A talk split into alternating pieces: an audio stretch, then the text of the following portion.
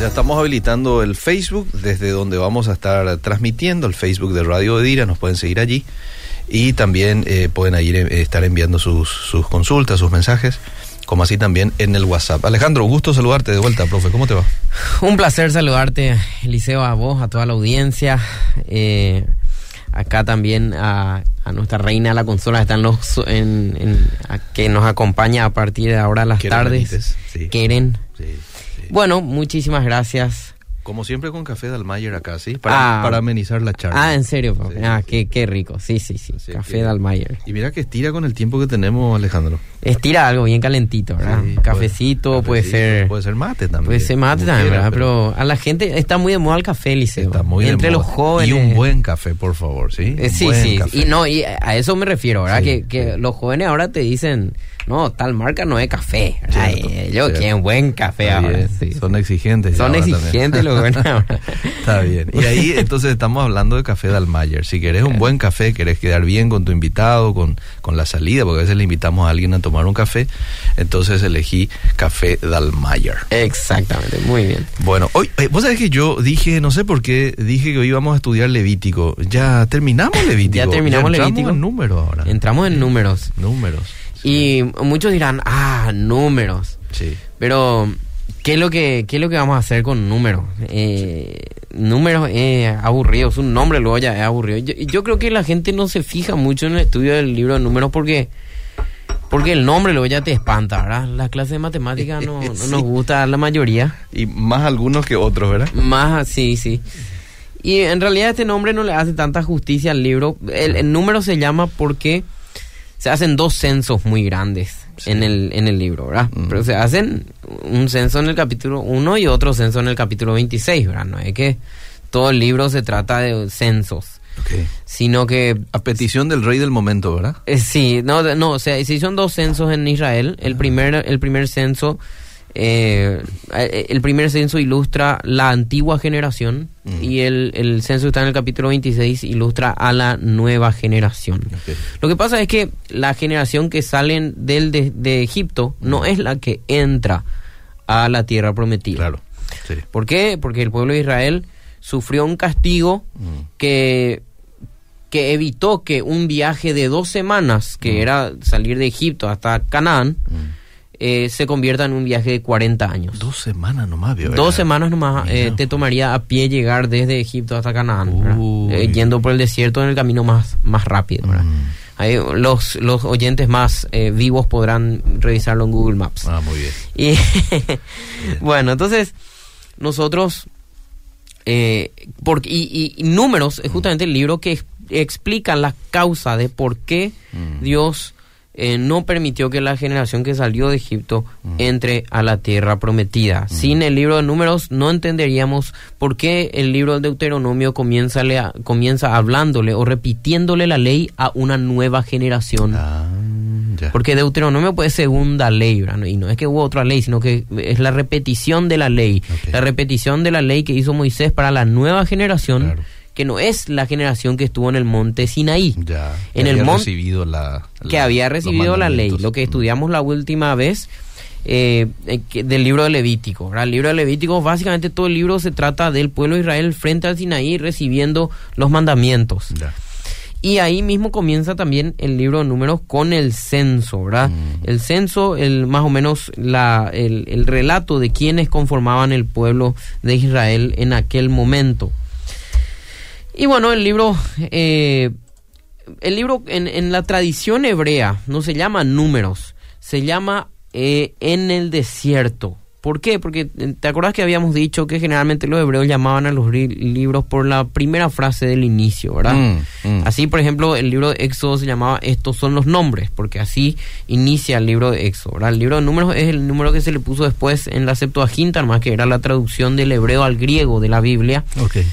Pero en, el en la Biblia hebrea, el libro de números tiene el nombre de En el desierto. Y este nombre me parece que hace más justicia al contenido del libro porque se trata de la odisea del pueblo de Israel durante el tiempo que estuvo en el desierto, desde el monte Sinaí hasta llegar a, la, entrada, a la entrada de la tierra prometida al, borde del Jordán. Entonces, vamos a empezar un poco a analizar eh, estas eh, desopilantes aventuras. Mm. Porque realmente es un libro que relata muchas aventuras, sí, tiene leyes en el medio, pero tiene algunas aventuras de las más llamativas y que más recordamos de la escuela dominical.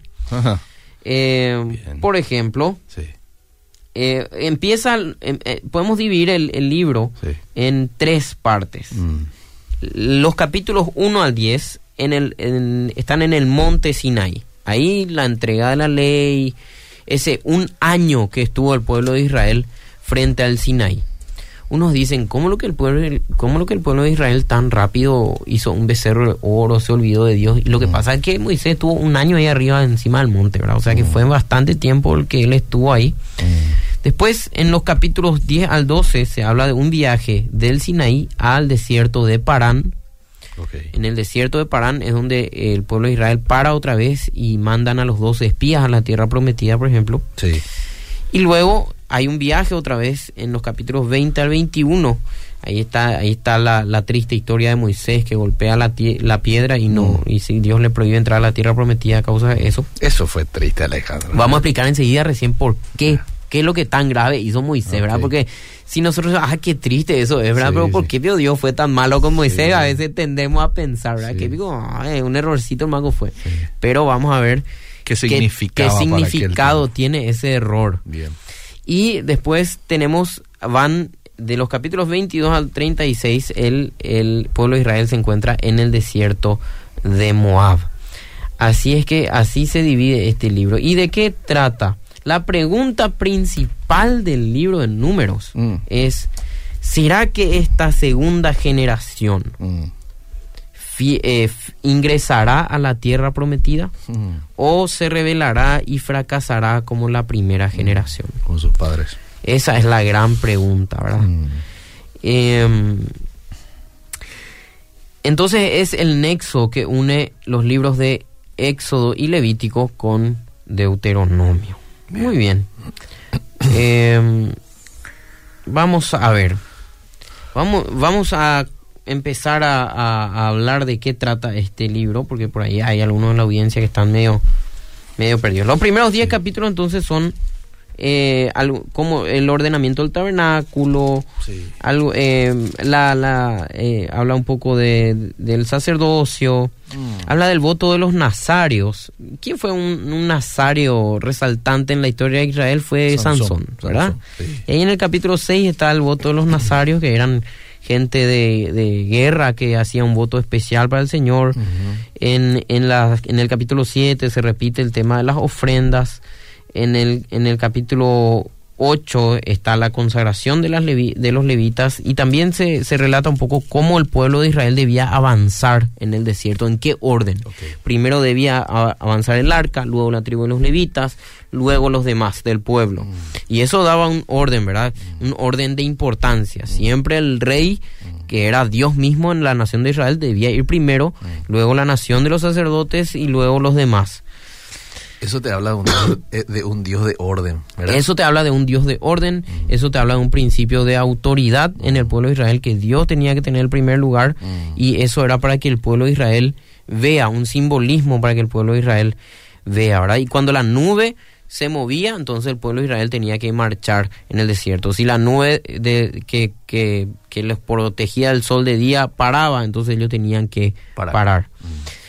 Muy bien, y llegamos al capítulo 11 donde se empieza a descomponer la historia. Todo bien en el Sinaí, Dios da sus leyes, instituye al a los sacerdotes, eh, eh, eh, les explica cómo tienen que moverse dentro de este peregrinaje por el desierto, pero a partir del capítulo 11 se empieza a descomponer el pueblo de Israel Mm. cuando empiezan a quejarse Ah, otra vez. A quejarse, empiezan a quejarse Ah. de que, ay, no, que, que tenemos hambre y que el maná, el, el maná no es suficiente y entonces Dios les manda codornices, les da agua y aún así luego María y Aarón, que eran eh, eh, el hermano de, de, de- de Moisés, que, que, que, eh, el pariente de Moisés que, que era instituido sacerdote, hablaron mal de Moisés, Mm. empezaron a hablar en contra de él Por la pareja que había por tenido. la, pues sí, sí, por la pareja que había tenido, Sí, exactamente, La mujer cusita. la mujer cusita.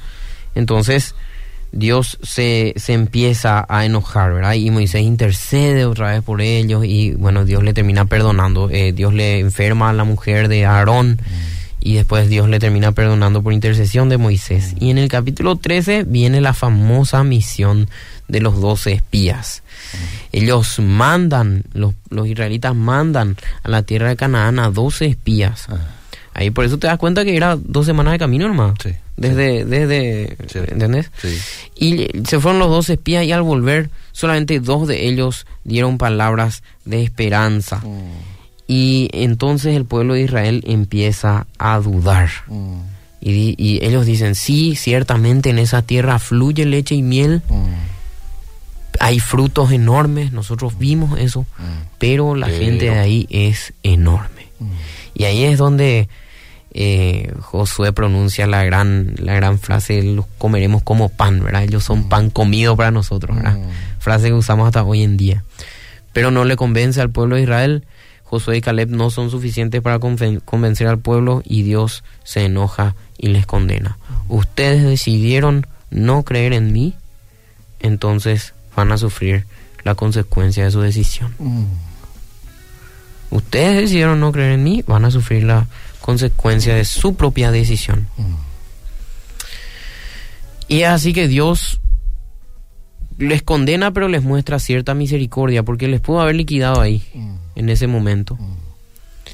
Pero Dios dice, no, voy a esperar a que esta generación muera en el desierto, y con la nueva generación voy a, voy a hacer que entren a la tierra prometida. Fíjate lo que dice el capítulo 14, versículos 21 al 24, por favor. Dice, mas tan ciertamente como vivo yo y mi gloria llena toda la tierra, todos los que vieron mi gloria y mis señales que he hecho en Egipto y en el desierto, y me han tentado ya diez veces, y no han oído mi voz, no verán la tierra de la cual juré a sus padres, no, ninguno de los que me han irritado la verá. Pero a mi siervo Caleb, por cuanto hubo en él otro espíritu, y decidió ir en pos de mí, yo le meteré en la tierra donde entró y su descendencia la tendrá en posesión. Ahí está, ¿ven? Entonces, vemos que el pueblo de Israel tomó la propia decisión de no, eh, de no seguir al Señor y pagó las consecuencias. Luego, en los capítulos 15 y 16, vemos eh, la, la rebelión de, de Core. En el capítulo 16 específicamente, este era un, un je- un- un jefe de una de las familias que se levanta y dice, no, vamos a conquistar igual nomás la tierra prometida y obviamente esto sale mal. Israel termina derrotado y eh, bueno, se dan cuenta que no van a poder sin el respaldo del Señor, ¿verdad? Esta es una parte muy triste porque ahí eh, se dan cuenta que eh, no van a poder sin el Señor. Muy bien, entonces eh, ahí encontramos otra vez algunas leyes, eh, algunas, algunas leyes de purificación y llegamos al triste, triste, triste capítulo 20, versículos 8 al 12. Vamos, 8 al 12 dice, toma la vara, le está diciendo Dios a Moisés, y reúne la congregación, tú y Aarón tu hermano, y hablad a la peña a vista de ellos, y ella dará su agua, y les sacarás agua de la peña, y darás de beber a la congregación y a sus bestias. Entonces Moisés tomó la vara delante de Jehová, como él le mandó. Y reunieron Moisés y Aarón a la congregación delante de la peña, y les dijo, Oíd ahora, rebeldes, ¿os hemos de hacer salir aguas de esta peña? Entonces alzó Moisés su mano y golpeó la peña con su vara dos veces, y salieron muchas aguas, y bebió la congregación y sus bestias. Y Jehová dijo a Moisés y a Aarón, por cuanto no creísteis en mí para santificarme delante de los hijos de Israel, por tanto no meteréis esta congregación en la tierra que les he dado. Ahí está. ¿Qué pasó acá, Eliseo? ¿Por qué lo que un quizás error de un error de un error aparentemente no tan fuerte hace que Moisés pierda el privilegio de entrar con a la tierra prometida a la cual él tanto se esforzó para que el pueblo de Israel llegue? Eh, él intercedió por el pueblo ante Dios. Sí. Cuando Dios ya se había hartado del pueblo. Sí. Pero ¿qué pasó? Acá el error es más grave de lo que pensamos. Y la clave está en la pregunta que hacen en el versículo 10. Y dice, ¿os hemos de hacer salir aguas de esta peña? Ah. Ahí Moisés toma el lugar de Dios.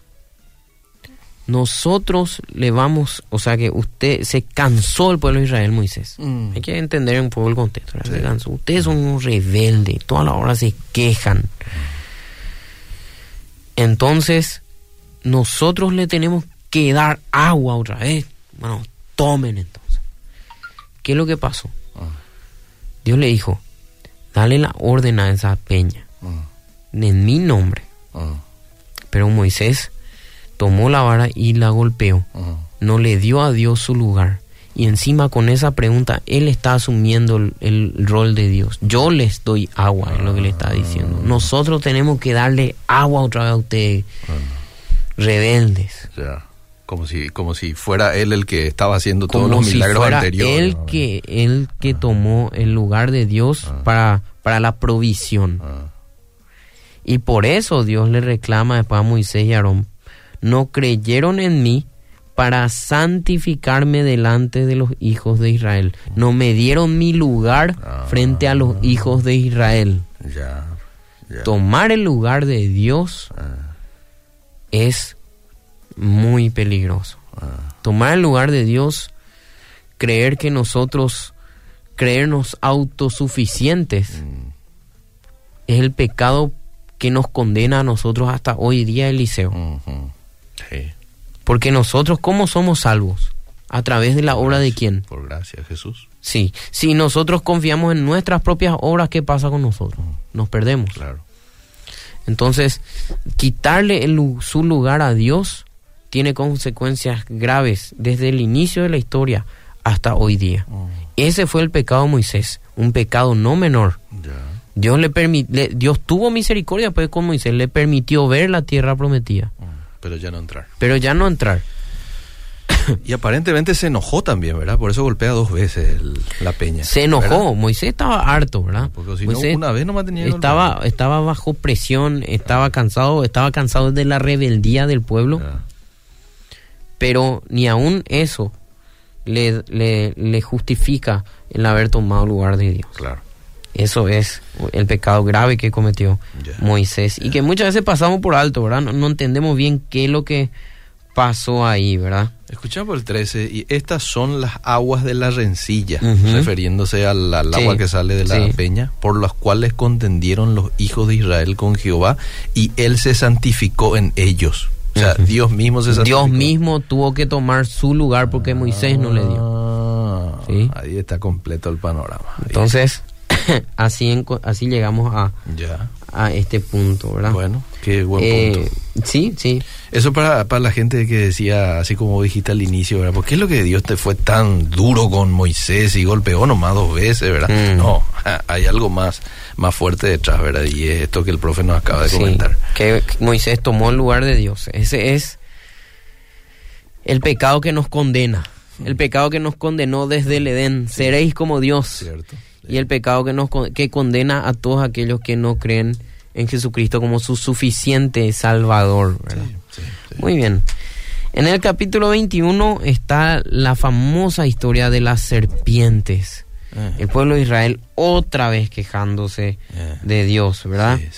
Y, y fíjate lo que dice el, el, capi- el capítulo 21, versículos 5 y 6. Y habló el pueblo contra Dios y contra Moisés, ¿por qué nos hiciste subir de Egipto para que muramos en este desierto?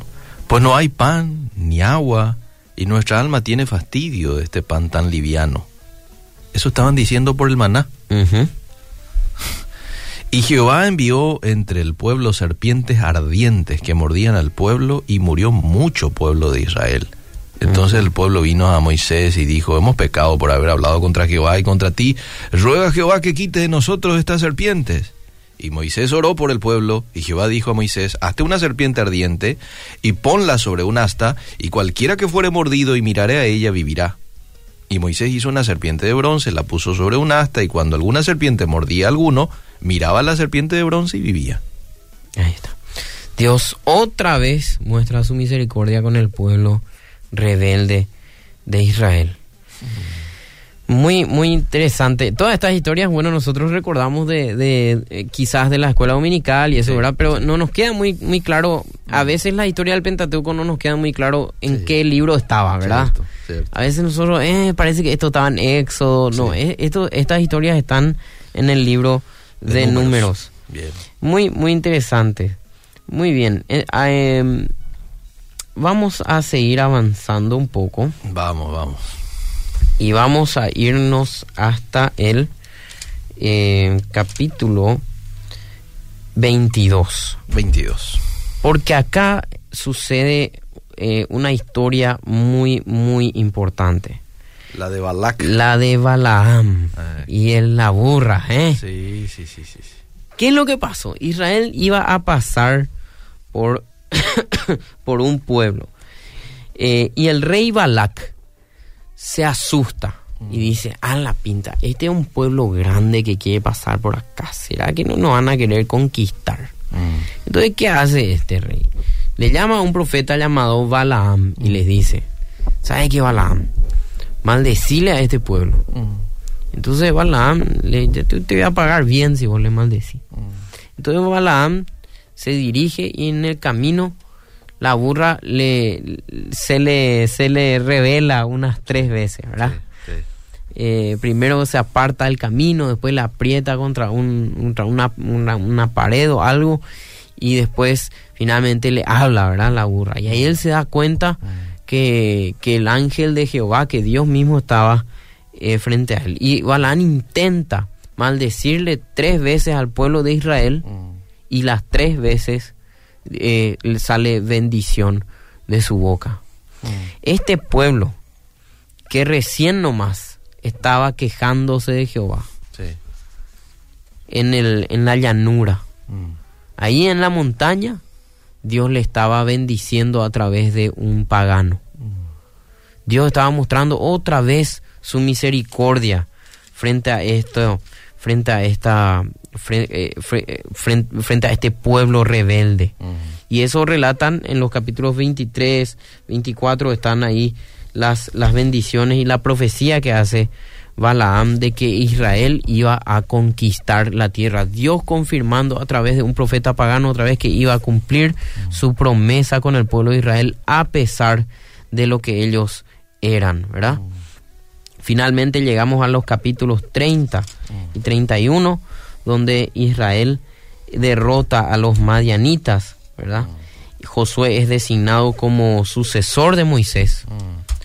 Y, y ahí, a ver, estoy llegando al capítulo 31, donde él, eh, ellos derrotan a los madianitas y eh, la tribu de Rubén y, y una tribu más pidieron quedar a ese lado del Jordán, ¿verdad? Con el compromiso de que iban a ir a ayudar en la conquista. Finalmente, los capítulos 34 al 36 habla de la distribución eh, de la tierra y algunas leyes. Bien. Entonces, el libro de números termina con el pueblo de Israel al frente al Jordán para conquistar la tierra. Ahora, ¿cómo nosotros podemos aplicar el libro de números a nuestra vida? Mm. A nuestro hoy. Sí, vamos a pasar primero por un filtro muy importante antes de interpretar el Antiguo Testamento, aplicar el Antiguo Testamento para nosotros hoy. Sí. Recuerda que teníamos que la primera regla era leer el Antiguo Testamento en su contexto. Sí.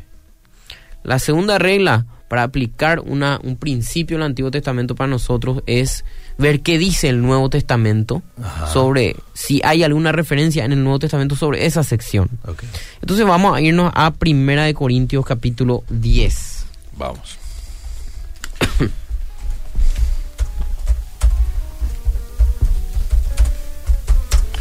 Primera Corintios 10. 10, 1 al 10. Del 1 al 10. Sí. No quiero, hermanos, que ignoréis que nuestros padres todos estuvieron bajo la nube y todos pasaron el mar.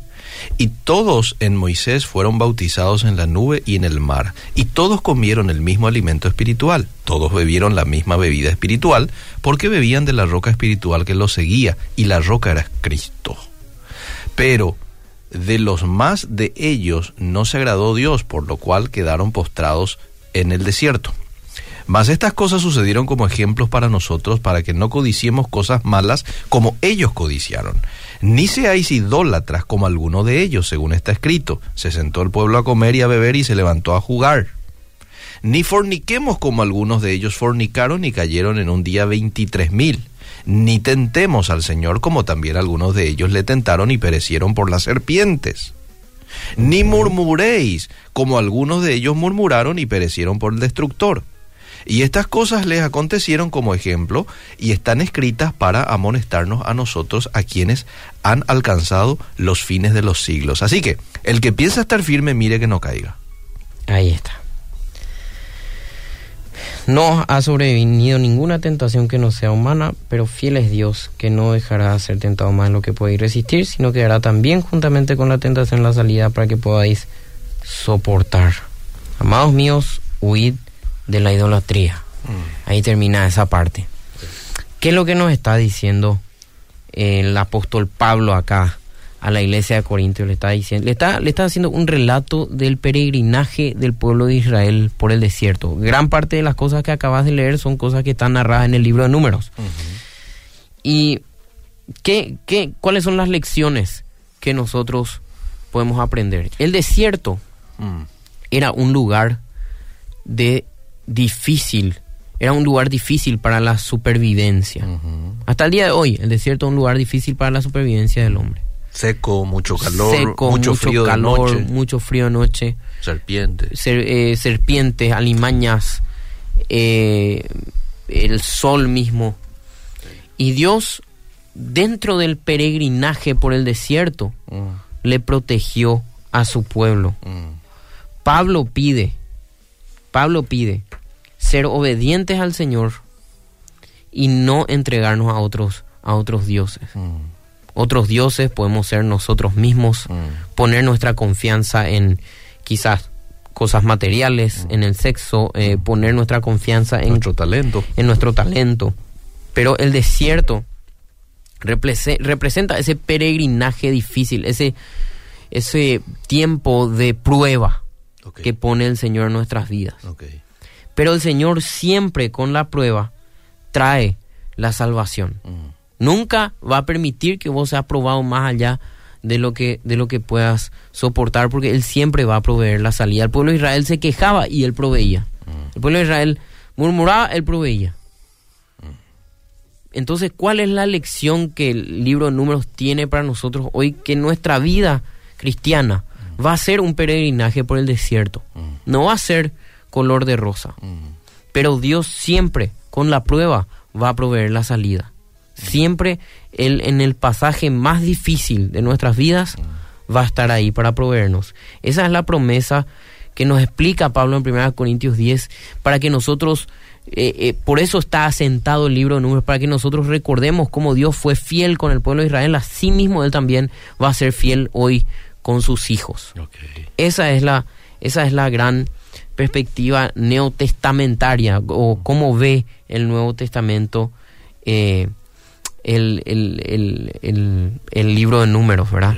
Cada generación de cristianos debe situarse en la posición de la nueva generación del libro de números. Mm. Dios ha actuado de manera redentora en medio nuestro y con ellos ha dado a nuestras vidas significado y esperanza. Mm. Y al igual que la generación de números, se nos llama a responder a la gracia de Dios con obediencia. Wow, qué lindo. qué lindo mensaje, ¿eh? qué linda, qué lindo resumen ha compartido usted de lo que este libro eh, nos, nos, nos, guía, nos desafía, ¿no? Eh, quiero darle un lugarcito a las preguntas de la gente o a los aportes, ¿le parece? ¿Tiene todavía un minuto, profe? Sí, sí, sí. Bueno, dice, buenas tardes, muy interesante el programa. Siempre entendí que fue por ira de Moisés que no entró a la tierra prometida. Y así es como algunos probablemente enseñaron o ven el eh, Y sí, a veces, porque lo que pasa es lo que resalta es que se enojó Moisés, ¿verdad? Eh, Moisés está evidentemente enojado, rebeldes le grita, pero no, es por haberse tomado el lugar de Dios. Ya, bien. ¿Qué opina de que la liberación... Porque, eh, quiero aclarar nomás una cosa. La Biblia, ¿qué dice? Airaos, pero no pequéis. El enojo, la ira, ah no es un pecado. No está prohibido. No está prohibido. Ahora, cuando esa ira nos lleva a pecar, ahí ah, sí, ah, está mal. Pero la ira, el enojo en sí mismo no es un, pecado. ¿Y qué es pecar en ira y decir cosas que no tenías que decir? Porque eh, indignar, eh, generalmente la ira se da, eh, es, es, o el enojo es una indignación por la injusticia, por una percepción de injusticia que tenemos. Sí. Ahora, la apatía ante la injusticia, ese sí es un pecado que Jesús condenaba. Jesús se airó, reventó todas las mesas. Pero ese no es un pecado. Ah. El pecado en realidad es no sentir nada contra la injusticia. Mm. Ahora, si, si tu ira por la injusticia te lleva a tomar el lugar de Dios y hacer justicia por mano propia cuando la justicia le compete a Dios, ahí estás pecando. Ya, ya. ¿Qué opina de que la liberación de Egipto hasta la entrada a la tierra prometida es una figura del creyente? ¿Qué, ¿Perdón? ¿Qué, opinas al respecto, dice? De, que la... De que la liberación de Egipto sí. por parte de Dios al pueblo hasta la entrada en la tierra prometida es una figura del creyente. Y e, es, lo que explica Pablo, ¿verdad? Es lo que acabamos de leer. Que todo ese peregrinaje por el desierto está escrito ahí para mostrarnos a nosotros de que la vida del creyente también va a tener dificultades, pero que Dios está con nosotros. Lo acabamos de leer. Ya. La mujer cusita de Moisés era la misma que narra la Biblia, hija de Jetro. No era la hija de Jetro ella, ¿verdad? Eh, sí, sí, eh, no, no, no, no. Creo que no. No estoy un poco seguro. Voy a, voy a, voy a investigar y le voy a responder la próxima. Bueno, ahora me agarro. Cusita dice que. Sí, sí, sí, Moisés creo que tuvo una mujer nomás. Cusita parece que tiene relación con algún lugar, leí con la raza negra, ¿puede ser? ¿Tiene pero eh, algunos, eh, algunos comentaristas dicen, dicen, así, sí, pero no, no podemos saber. La verdad que no podemos saber, Eliseo. Bueno. Eliseo, yo lloré mucho cuando leí que Moisés no entró en la tierra, pero sí la vio Susana de Luque, me encanta cómo explica, siempre les escucho, dice, bendiciones. Eh, bueno, y, algunos mensajes más que ya por una cuestión de tiempo no lo vamos a leer. Profe, eh, nos toca el próximo miércoles ver el libro de Deuteronomio. Deuteronomio. La repetición de la ley para la nueva generación que estaba a punto de entrar a la tierra prometida. Así es que vuelvan a sintonizarnos próximo miércoles 17.30 aquí en Libro por Libro. Gracias por el tiempo. Que Dios les bendiga. Seguimos.